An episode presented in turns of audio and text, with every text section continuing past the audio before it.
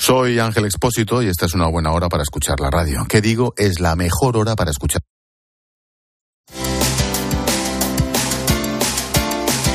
Urbano Canal y Roberto Pablo. Oído Cocina. Cope, estar informado.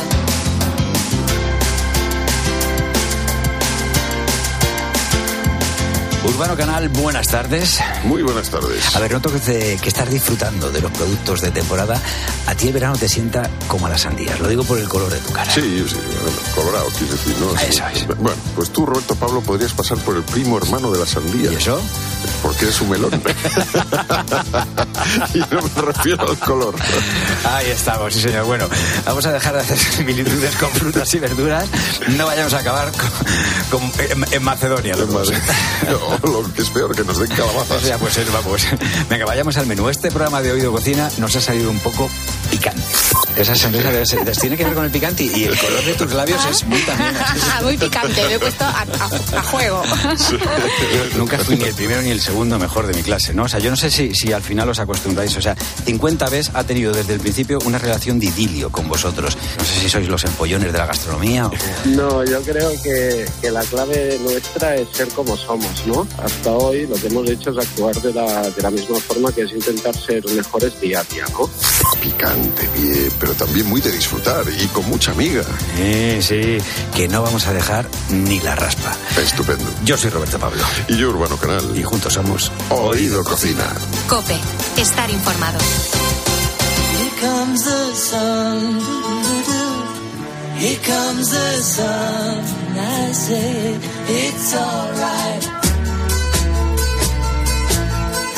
Hay cosas que se fraguan a fuego lento, como la siguiente historia que te vamos a contar.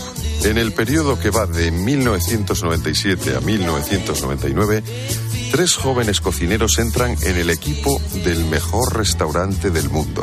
Unos años después conforman lo que se conocería entonces como el corazón de la cocina del Bulli, junto al gran capitán Ferran Adrià. Cuando se cerró el más grande entre los grandes en 2011, los tres deciden unir fuerzas y abren Compartir en Cadaqués. Satisfechos con la experiencia, abren en 2014 Disfrutar, Barcelona. Desde entonces su carrera ha sido meteórica. Al frente de Disfrutar, un auténtico trío de ases. Junto a Oriol Castro y Mateo Casañas, Eduard Satruch. Dirige la cocina del que es considerado el segundo mejor restaurante del mundo por la lista 50 Best de la revista Restaurant. Eduard, bienvenido a Oído Cocina y enhorabuena. Hola, muchísimas gracias. Bueno, del número 3 del año pasado al puesto número 2 del mundo en la lista más reconocida de restaurantes del planeta. Oye, ¿qué supone para vosotros estar en ese puesto tan codiciado de- entre los mejores restaurantes del mundo? Y además, y además que no es menos importante, ser el primero de Europa. Bueno, para nosotros, después de nueve años de haber abierto el restaurante y como bien habéis explicado, ¿no? De venir, de- que durante muchos años pasamos una etapa en el Bulli donde ya vivimos lo que era, ¿no? Estar en, en la cima, para así decirlo, pues volver a encontrarnos en estos, en estas posiciones, pues es, es una alegría inmensa, ¿no? Y un reconocimiento al trabajo que hacemos día a día con todo el equipo y vamos, es, estamos felices, pero a la vez pues con, con la responsabilidad de saber que, que bueno, que en estas listas pues por suerte tenemos tres restaurantes españoles y que seguimos siendo España pues el, país puntero, ¿no? En gastronomía mundial. Eh, Eduard, eh, a ver, eh, yo no sé qué notas tendrías tú, ¿sabes? O sea, no sé, pero que, o sea, yo nunca fui ni el primero ni el segundo mejor de mi clase, ¿no? O sea, yo no sé si, si al final os acostumbráis. O sea, 50 veces ha tenido desde el principio una relación de idilio con vosotros.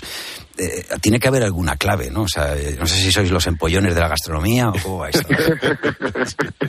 No, yo creo que, que la clave nuestra es ser como somos, ¿no? Y nosotros desde el día que abrimos hasta, hasta hoy lo que hemos hecho es actuar de la, de la misma forma que es intentar ser mejores día a día, ¿no? Y yo creo que la gastronomía, como es una cosa que la gente percibe muy directa, ¿no? Pues, pues bueno, los clientes cuando vienen al restaurante pues se sienten, lo primero pues acogidos, ¿no? Se sienten relajados, se sienten predispuestos, ¿no? Al disfrute y después la propuesta gastronómica que hacemos pues es, es diferente, donde, donde el cliente percibe que hay un trabajo creativo importante, pero que siempre está al servicio del sabor y del producto, ¿no? Por lo que hacemos una cocina creativa, pero muy, muy, muy amable al paladar, para así decirlo, ¿no? Dijéramos, siempre decimos que, que nos llamamos disfrutar porque de verdad queremos que la gente disfrute y aparte de haber una reflexión, ¿no? Porque siempre decimos que cuando se va a este tipo de restaurantes no es simplemente a comer, sino es a vivir una experiencia gastronómica y esto conlleva muchos, muchas otras cosas, pero que, que sea placentera, ¿no? Yo creo que cuando se junta el cariño con la creatividad y el, y, y el tema del sabor y las texturas agradables, pues, pues el resultado es exitoso, ¿no? Mm. La clave está en disfrutar, entonces. Si disfrutáis vosotros, disfruta el cliente, entiendo, ¿no? Sí, por supuesto, dijéramos, lo que hacemos aquí es, es pasión. Ah, dijéramos, por supuesto que es nuestra profesión y nos ganamos la vida y vivimos de esto, pero pero disfrutar en ningún momento es un, es un negocio pensado tal cual, ¿no? Dijéramos, aquí hay mucha parte de corazón, de ilusión y, bueno, intentar dar lo máximo pues para, para sorprender día a día a quien nos visita. Y eh, bueno, hemos conocido también, en, eh, efectivamente, hablas de, un, momento en la gastronomía española fantástico, pues eh, tomáis un poco el relevo también de otros eh, grandes equipos como el de los hermanos Roca, ¿no? Pero ¿cómo, cómo funcionáis vosotros que sois tres chefs en, en la cocina? Explícanos un poco cómo repartís el trabajo, cómo, cómo funciona ese equipo de tres cabezas. Bueno, nosotros también como ya veníamos de nuestra etapa anterior en el Bulli, donde también estábamos allí trabajando los tres y los tres somos cocineros, dijéramos aquí tenemos un hándicap, para así decirlo, que es que no es que uno sea camarero, Claro. otro el otro cocinero, sino los No tres es uno, no hace los postres, otro se dedica a los vinos y otro cocina, Sí. efectivamente, en vuestro caso. Por eso, la creatividad la entendemos en grupo y, bueno, nosotros, por ejemplo, aquí en Disfrutar somos, en el equipo creativo hay cinco personas que, se dedican exclusivamente pues a, al desarrollo de, las ideas, ¿no? Junto a nosotros y lo que hacemos es, es trabajar pues con, pues en equipo, en equipo totalmente porque siempre decimos, el, una persona sola es muy difícil que haga grandes cosas en cocina, ¿no? y siempre se rodea de un equipo. Lo que pasa que nosotros, pues en este caso la particularidad es que los protagonistas, para así decirlo, los que salimos en la foto, pues somos tres, ¿no? Pero lo entendemos, a ver, estamos hace muchos años que trabajamos juntos y aparte de, de una amistad y, y un respeto profesional, pues nos conocemos muchísimo, ¿no? Y los gustos gastronómicos y la manera, sobre todo, de pensar en cocina, pues es la misma, ¿no? Por lo que para nosotros es súper fácil y, y estamos acostumbrados así, ¿no? En compartir las ideas y en desarrollar los, los platos porque entre tres personas pues las cosas salen más redondas que, que si solamente decide una persona, ¿no? Y además te voy a decir una cosa, que luego llamar de tres o multitud, el, el, el fotógrafo tendría que poner el ojo de pez este para que saliera más, o sea que tres bien, ¿eh? está muy bien. Y por otro lado, estaba pensando ahora, digo, la cantidad de agencias de comunicación, de- ¿sabes? Que estarían, o sea, que por ejemplo, se abre un nuevo restaurante, vamos a pensar un nombre y tal. Digo, o sea, más jugoso, más, más certero no puede ser lo de disfrutar, o sea, en, en un restaurante, o sea, es tan sencillo. lo- ¿Cuánta gente habrá dicho, vamos a disfrutar? Pero a disfrutar en qué sentido? Al restaurante, pues eso, a disfrutar, ¿sabes? O sea que... Oye, eh, eh, Eduard, perdona estos monólogos que he hecho de vez en cuando. No, no, no. Mi, mi mediano, sabes, que tiene ocho años, disfruta, o sea, yo le, le dices mandarina y, y se vuelve loco. O sea, se puede comer todos los días cuatro o cinco. Su madre insiste mucho ahora, por ejemplo, que no es temporada. Da igual, hay que buscar las mandarinas hoy en día. Ya sabemos que aunque nosotros somos de los de, que decimos producto de, ¿no? de, de- de cercanía, pero oye, eh, hoy tenemos de todo en todas las épocas del año. Para él yo sé lo que son las mandarinas. ¿Qué es para vosotros el día de las mandarinas? Bueno, pues yo te lo contaré. Y, antes te digo, ¿no? Con, en- con esto de los nombres de, de los restaurantes, tanto para compartir como para disfrutar, dijéramos, nosotros ah, pusimos el nombre que nos vino a la cabeza y, lo, y los pusimos porque cuando, cuando decimos de compartir todo el rato ah, hablábamos de la oferta y decíamos para compartir los platos, compartir. Y llegó el día que teníamos que ponerle nombre al restaurante, dijimos compartir. Y nos criticaron mucho todos los expertos en marketing porque no lo sabíamos, pero nos decían que un verbo en un restaurante pues no era no era coherente ponerlo, ¿no? O sea que tanto compartir como disfrutar, después también con disfrutar hubo muchos cachondeos, para así decirlo, pero nos los criticaban, ¿no? Y ahora pues mira, parece que ha cuajado y está bien. Ahora nadie se lo atreve a criticarlo, yo creo. Yo, yo le diría lo- a quien originara eso, le diría, pues mira, se va a llamar disfrutar, disfrutando, disfrutado. Bueno, yo también os digo una cosa, ¿eh? Sí, fuimos un poquito inconscientes porque visto ahora llamarle disfruta a un restaurante aquello bueno, más nos vale pues que la gente sale encantada del restaurante, porque si no fuera así, las críticas aún serían Sí, claro, claro. Bueno, dinos lo, lo del día Y de la mandarina, del- venga. Pues el día de la mandarina fue en invierno de, de 2012, Sí. eh, principios de enero, que fue el día donde firmamos el contrato de alquiler de donde ahora está con Particaraques, ¿no? Y era, a ver, nosotros habíamos terminado del bulli, éramos toda la vida habíamos sido cocineros, trabajadores en el bulli y no teníamos grandes recursos económicos, por así decirlo, ¿no? Y claro, nos encontramos con un alquiler firmado de, de, un, de una casa antigua que tiene 300 años, que era una antigua pizzería, y hacía aquel día una tramontana tremenda y un mal tiempo que no habían ni gatos por la calle en Cadaqués, ¿no? Y nos pasamos todo el día con dos kilos de mandarinas encima de la mesa y, vamos, sin decirnos nada casi casi y pensando qué hemos hecho, ¿no? Que hemos hecho. Y aquel día lo tenemos grabado a fuego porque, bueno, dijéramos, fue el inicio, ¿no? De, la andadura que nos ha llevado hasta aquí.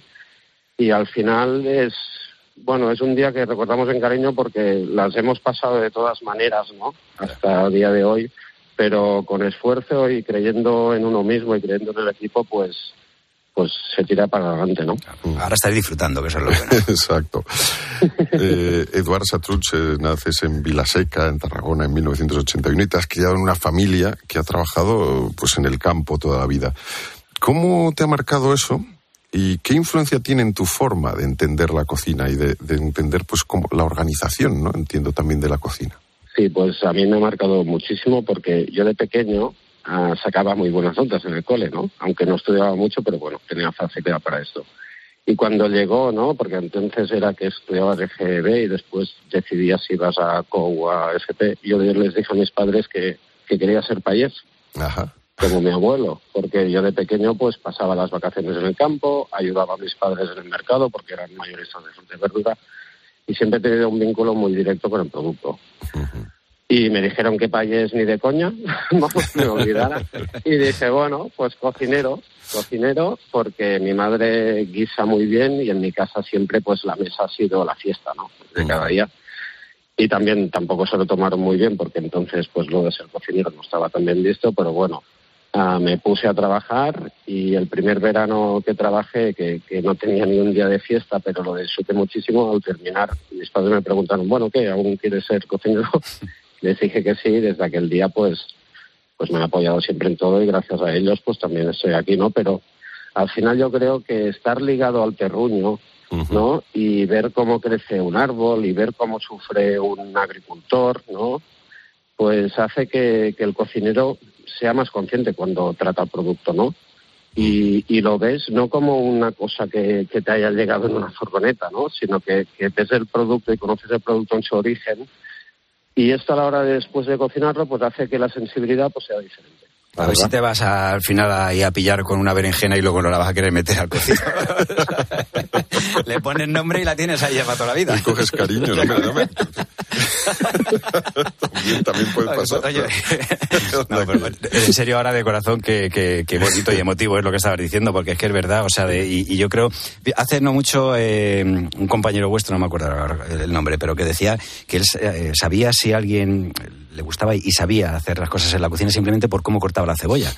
y, y es que es verdad, hay gente que la ves y dices, es que, las- o sea, si fuera, o sea, no, no, es- no es el que, el que la corta el que llora, es la cebolla la que está llorando. Eso es, eso es muy de Sergio Fernández, Sí, me parece. pues- digo, pero claro, digo, luego ves a gente que lo hace y dice, joder, es que me dan ganas de comerme esto, aunque no me gustara, simplemente por el cariño con el que está, Sí, está sí, tratando el producto. O sea que, bueno, eh, Eduard Satrut, que, que eso, que muchísimas gracias por habernos atendido, que, que Mm. hay que saber disfrutar en esta vida y ya sabemos que uno de los sitios, uno de los lugares en el mundo para disfrutar es disfrutar. Disfrutar. Y el siguiente paso, Eduard, el número uno, ¿cómo lo ves? Bueno, el siguiente paso es mejorar. O sea que, Sí. pero la verdad es que, a ver, estando en el número dos, pues tenemos el uno, ¿no? Muy Está cerquita, al pues alcance, vamos, efectivamente. Vamos a ver si lo conseguimos. Te voy a decir una cosa. ilusión, pero bueno. Lo importante es esforzarse, ¿vale? esto, esto se dice mucho a los niños. Lo importante es que te esfuerces, progresar adecuadamente. Luego ya, hijo mío, pues esto es como el deporte, ¿no? Todos salen a competir, ¿sabes? Una vez se gana, otras veces se pierde. Pero vamos, ganadores sois en todos los sí. sentidos. O sea que, Eduard Satruch, que un abrazo muchas gracias. Un abrazo y eh, ese puesto que está en manos de Central, en Lima, en, en la cocina de Virgilio Martínez de Pía León, pues el año que viene, pues a ver qué pasa con a ver si estamos ahí disfrutando y nosotros disfrutando con vosotros, por supuesto. Ojalá. Un Ojalá, abrazo muy muchas fuerte, gracias. Eduardo Satruch. Hasta luego. Gracias. Oído Cocina. Para mí es, eh, como palabras, eh, me transmite seguridad. Diego Guerrero, dos estrellas Michelin y tres soles Repsol, chef de The States. Porque cuando alguien te dice oído es que está, está controlado. La connotación que tiene, ¿no? Cuando tú dices que estás con tu equipo en medio de un servicio y dices lo que sea, ¿no? Mm, sígueme ese oído, sígueme ese tres, oído. Ya está, es como estás tranquilo. Alguien, el que tiene que oírte te ha oído. Entonces te, te transmite seguridad, es, con, es confort, ¿no? Es, eso es casa. Digamos que oído es casa. Urbano Canal y Roberto Pablo. Oído Cocina. Cope, estar informado.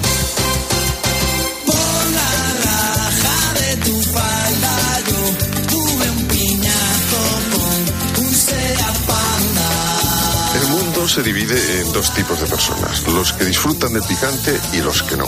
Desde la bebida hasta el postre se puede meterle un poco de picante a todo. Los ajíes, los chiles, las guindillas y los pimientos tienen la capacidad de elevar cualquier receta a un nivel superior. Señor, si quieres adentrarte en el gozoso mundo del picante y sentir cómo te suben los colores, eh, pues nos tienes que acompañar en este sorprendente recorrido de 90 recetas que se llama Mejor si pica. Bueno, aparte de recetas hay otras muchas historias, explicación. Bueno, su autora es Anilu Cigüeñas, chef peruana, y está hoy con nosotros en Oído Cocina. Anilu, buenas tardes. Buenas tardes. Esa sonrisa, ¿eh? Esa sonrisa debe ser- tiene que ver con el picante y el color de tus labios es muy también así. Muy picante, me he puesto a, a- a juego. Oye, una cosa, eh, yo no sé si pican igual todos los chiles, los ajíes, o, o son como los pimientos del padrón, que unos pican y otros, otros no. Bueno, de- depende del tipo de, de, de ají o de chile, ¿no? Pero Claro. en principio aquellos que llamamos ajíes, chiles o guindillas por principio Sí. pican, ¿no? Eso no significa que piquen igual y ese es todo un mundo por descubrir realmente porque, eh, bueno, a- otra, otra de las cosas que sucede con los ajíes es que la conversación se centra mucho en cuánto pican, ¿no? Cuando yo lo que trato de contar en el libro es que no solamente pican, ¿no? Sino que aportan muchas otras cosas, sabores, aromas, etcétera, color, desde luego, ¿no? Pero, pero ¿qué es el picante? O sea, porque eh, es mucho, hay gente que dice, pues eso, es un sabor. Y yo, en el libro tú, más bien, o sea, creo que llegas a decir casi que a los que nos gusta el picante somos masoquistas. Eh, En cierto modo, ¿no? Somos unos masoquistas eh, sanos dentro de todo, ¿no? Porque al final no, no te hace daño, solamente es una sensación que el cerebro interpreta como calor como dolor, ¿no? Entonces por eso se desencadenan una serie de reacciones en el cuerpo, ¿no? De- eh, dirigidas a apagar ese fuego que sentimos, ¿no? Eh, tengo algunos amigos mexicanos y, y utilizan una expresión que me gusta mucho, es la de ya, ya me enchilé. Y lo dicen, lo dicen como con placer. O sea, enchilarse quiere decir ya estoy como me gusta estar. O sea, que ya me, me queman todos los labios, estoy, se me estoy notando cómo se hinchan, se me, se me perla esto de sudor, ¿no? Tenemos amigos muy raros. ¿eh? Ah, bueno, es parte de la cultura, ¿no? Es parte Pero de la, ¿qué, de qué la significa cultura. eso o sea, para nosotros? ¿Cómo, qué- ¿Cómo describirías tú esa sensación? ¿No? Bueno, aquí lo que interviene es otro sentido, ¿no? Es, es como que, y además por eso me gusta muchísimo la portada del libro, eh, porque realmente transmite esa corporalidad que tiene cuando incorporas el picante a una comida, ¿no? Es como que te moviliza. Yo, por ejemplo, digo, es que no me imagino a una persona depresiva, ¿no? Con depresión que, que, que quiera comer picante, ¿no? Es que con- cuando comes picante es como alegre, es como, no sé, te despierta, te moviliza, ¿no? Entonces, enchilarse es esa sensación de, bueno, pasar por esos pequeños momentos que son un poco dolorosos, digamos, eh, pero luego esa sensación de placer y de satisfacción. Eso, hay un apartado para, pues eso, en introducción a lo que es el picante. Por ejemplo, hablas del tema de la capsaicina, ¿no? De- ¿qué, qué, es lo que es exactamente la capsaicina? Porque todos hemos oído hablar de ello, pero ¿cuál, cuál es ese agente que provoca el picor y por qué ocurre? Exacto, pues la capsaicina es un compuesto químico que hace eh, que los ajíes provoquen esta sensación de calor, ¿no? Entonces, eh, no, no es un sabor, como ya estábamos hablando antes, ¿no? Sí. Sino que es un compuesto eh, que eh, provoca esa reacción que realmente se transmite a través del sentido del tacto, ¿no? Por eso yo digo en el libro que eh, los ajíes huelen, saben, pero además te tocan. Claro. ¿No, están los- no están en el sistema gustativo? O sea, ¿no? No. No, no, no, es no. ahí donde nos va a dar la... La capsaicina no, pero los ajíes además saben. Pueden ser dulces, pueden ser, ¿no? Tienen también, tienen su componente de sabor, pero concretamente la sustancia que provoca esa sensación de calor no tiene sabor. De hecho, yo en algún momento escribiré a la Real Academia de la Lengua, porque en la, en la definición de capsaicina, en el diccionario, dice que es la sustancia la sustancia, perdón, que provoca eh, el, no, o sea, la sustancia que da el sabor a las guindillas, cuando no es un no, sabor, claro, ¿no? Que es- claro, provoca, es la que desencadena esa, esa sensación de calor. Oye, eh, otro mito que yo creo que es muy importante que, que, que- que quedar claro es, y nos pasa a todos. Urbanos, tú estuviste en una cata, ¿no? De, de picantes, Sí, ¿no? sí, no sé hasta sí. qué nivel llegaste, no sé si esto... a unas- unas a una, una barbaridad, ¿no? Porque estuviste aquí le- que en la COPE pensaban que era el demonio, venía colorado. ¿sabes? y digo, lo de si te pica algo mucho, eh, porque lo has elegido, porque te has dado cuenta, quizás está por encima de lo que tú puedes soportar, ponerte a beber agua va a servir de poco, ¿verdad? De poco, de poco. Ayuda, más bien todo lo contrario. Lo que haces con el agua es repartir esa sustancia, que es una sustancia grasa, en, en el resto de la boca, ¿no? Entonces, pero es normal. O sea, si tú sientes calor, agua, ¿no? agua, claro. Fría. Pero en este caso, eh, es una sustancia que es liposoluble, ¿no? Entonces necesita un, eh, un alimento, una bebida grasa. Con lo cual, lo más apropiado, y por ejemplo lo vemos mucho en una mesa de, de una cocina de la India, por ejemplo, ese, ese bol de yogur, pues tiene mucha, mucho sentido, ¿no? Leche, Leche, eh, sí. aceite, mm, frutos secos y, y bueno, esto también es un poco cultural, dependiendo del país y demás, pues arroz también, que al final lo que va a hacer es arrastrar esa sustancia y, y hacer que, que, que Claro. la tragues, ¿no? Eh, todos conocemos un poco más o menos pues lo que es eh, este tipo de, cervezas con que donde se le echa chile y tal y bueno eh, hay varias combinaciones no Hay cócteles donde se puede añadir un poquito de picante pero cómo recomiendas empezar a introducirnos en el picante bebiendo alguna receta y que nos puedas contar Pues sí, mira, te puedo decir una receta muy fácil, que además es una idea de Elena Reigadas, de Rosetta, el restaurante Rosetta en Ciudad de México, y ella lo que hace es súper curioso, es aprovechar el agua de remojo, porque los ajíes, para quitarles un poco la intensidad de- del, del, ¿no? del picante, se remoja en agua, en agua caliente. Entonces ella aprovecha esa agua de remojo de un habanero y con eso que y terrible que pica, que pica, sí, sí, sí, pero también tiene mucho aroma, Sí. muy, es muy frutal, ¿no? Entonces aprovecha esa agua de remojo y hace una limonada muy, muy consistente con miel. Eh, lima, zumo de lima y con eso hace unas paletas, unos polos, como los llaman aquí, Sí. y están que te mueren. En todas las culturas hay picante. Yo creo que a nosotros nos viene sobre todo de Latinoamérica, ¿no? Pero en la asiática, en África, en todos los sitios hay algún tipo de, de estos ajíes o hay... pues nosotros aquí llamamos la piparra, el- los pimientos de padrón, la cayena, ¿no? Que, que la cayena... pimentón pa- pa- picante. Para lo chiquitita que es, es como los perros, ¿sabes? Que cuanto ven uno grande, los, cuanto más pequeño van a el libro dices que, de- que no, ni es pimienta ni es de cayena además ¿eh? Exacto, sí, sí, sí, es que es, es una confusión total el propio nombre de pimiento. Sí, sí, ¿no? sí. Porque se confunde con la pimienta. Cuando, Claro. cuando se descubre América, como también pica, entonces, ah, pues esto lo vendemos como pimienta, que además eso era lo que se buscaba también, ¿no? En esa, en esa hazaña, es buscar esa ruta Sí. más cortas a las especias, ¿no? Entonces se perpetúa esa confusión en, en- por siglos. Haznos una recetita en la que sea sencillo. Ahora en veranito, imagínate que todos necesitamos tener un poquito más de calor en nuestro cuerpo porque el picante, como decía, nos hace algunas veces sudar, ¿no? Una receta sencilla que, que podamos hacer todos por lo que es que tengamos los productos que tengamos en nuestra nevera, que no tengamos que ir a un sitio gourmet, ¿no? Sí, sino que sea sencillo y que se vaya a demostrar que el picante aporta, ¿no? Una serie de cualidades. Venga. Pues mira, te diría cualquier guiso que hagas, que le pongas un poco de cebolla y de ajo, allí le puedes meter un poquito de picante, desde luego. Y una salsita, una salsita o cualquier vinagreta que quieras darle un poquito de alegría, pues eso, un poco de ácido, ¿no? Un poco de ah, graso, eh, cilantro, por ejemplo, combina muy bien con el picante, Sin ¿no? duda, Entonces sí. una, una pequeña vinagreta, ajo, bueno, Mojar luego pan. me Eh, ¿A que sería distinto ese plato si no Totalmente, tuviera totalmente, la claro. cayena? Es, es que es eso, eh, hay veces que hay, que hay que tirar de apertura de mente, porque hay algunos platos que no entendemos sin, sin el picante, precisamente. Una, a mí unas sopas de ajo que no piquen un poco, sinceramente, no Exacto. me... Es como un huevo sin sal. Exacto, exacto. Nosotros siempre decimos, como, esto es como eh, arguiñano sin perejil. También, no es lo mismo. Anilo Cigüeñas, eh, mejor si pica. Mejor Eh, si pica. Muchísimas gracias por habernos. Por cierto, el libro es un pedazo libraco, como digo, con muchas explicaciones, con recetas, y, y enseguida se ve. ¿eh? O sea, porque Sí. tiene un colorido así rojizo. Que, Sí, sí, sí. que Es, es fácil de, de ver. Muchísimas gracias. Gracias, a vosotros. aquí estamos de prestado, cielo está nublado. Uno nace y luego muere, este cuento se ha acabado.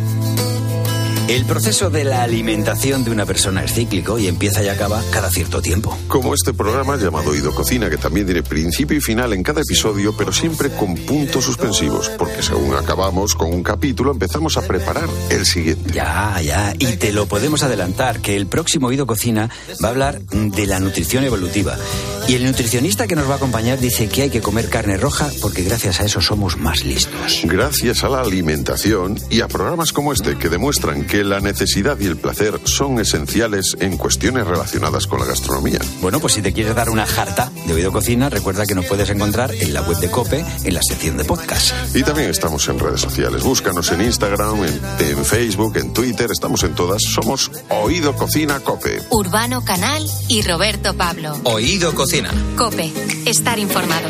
Lo quiero todo, todo, todo contigo, todo. Tus aciertos y tus fallos, vivir contigo sin ensayos. Lo quiero todo, todo, todo contigo, todo. Apostarlo todo al color de tus ojos, al rojo de tus labios.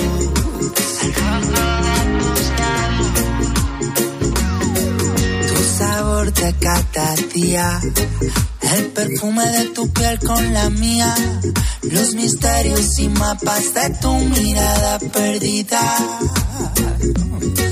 Nuestra cama a la deriva, rescatar tu llamada perdida, tu pierna atada a la mía, formar contigo geometrías. Cuando cargas las palabras, silencio que ametralla, la bandera de paz bajo las sábanas blancas.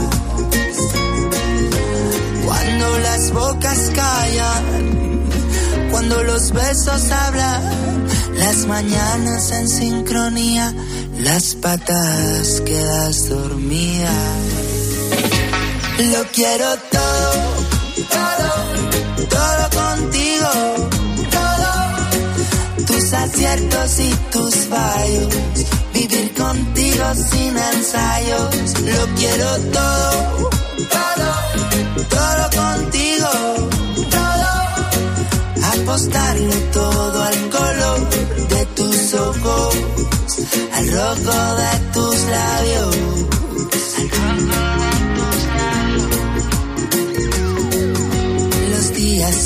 entusiasmo, las maratones de amor sin descanso, seguir la huella que va dejando tu tacto.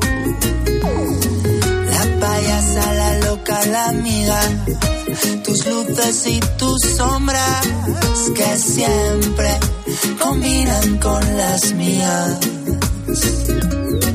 Escalar tu cuerpo boca abajo, anclarme contigo en el espacio, los sueños que vienen a visitarnos.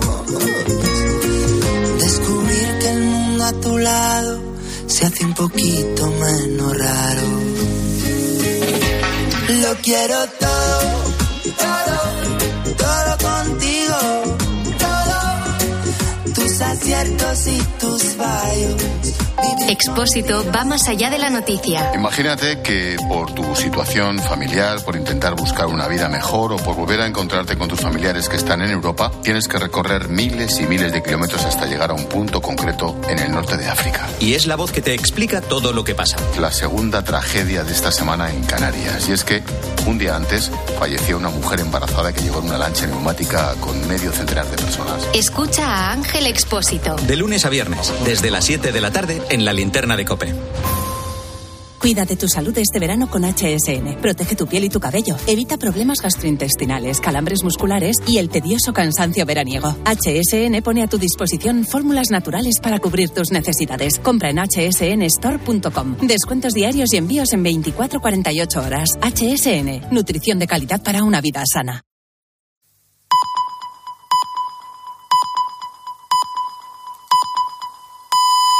Son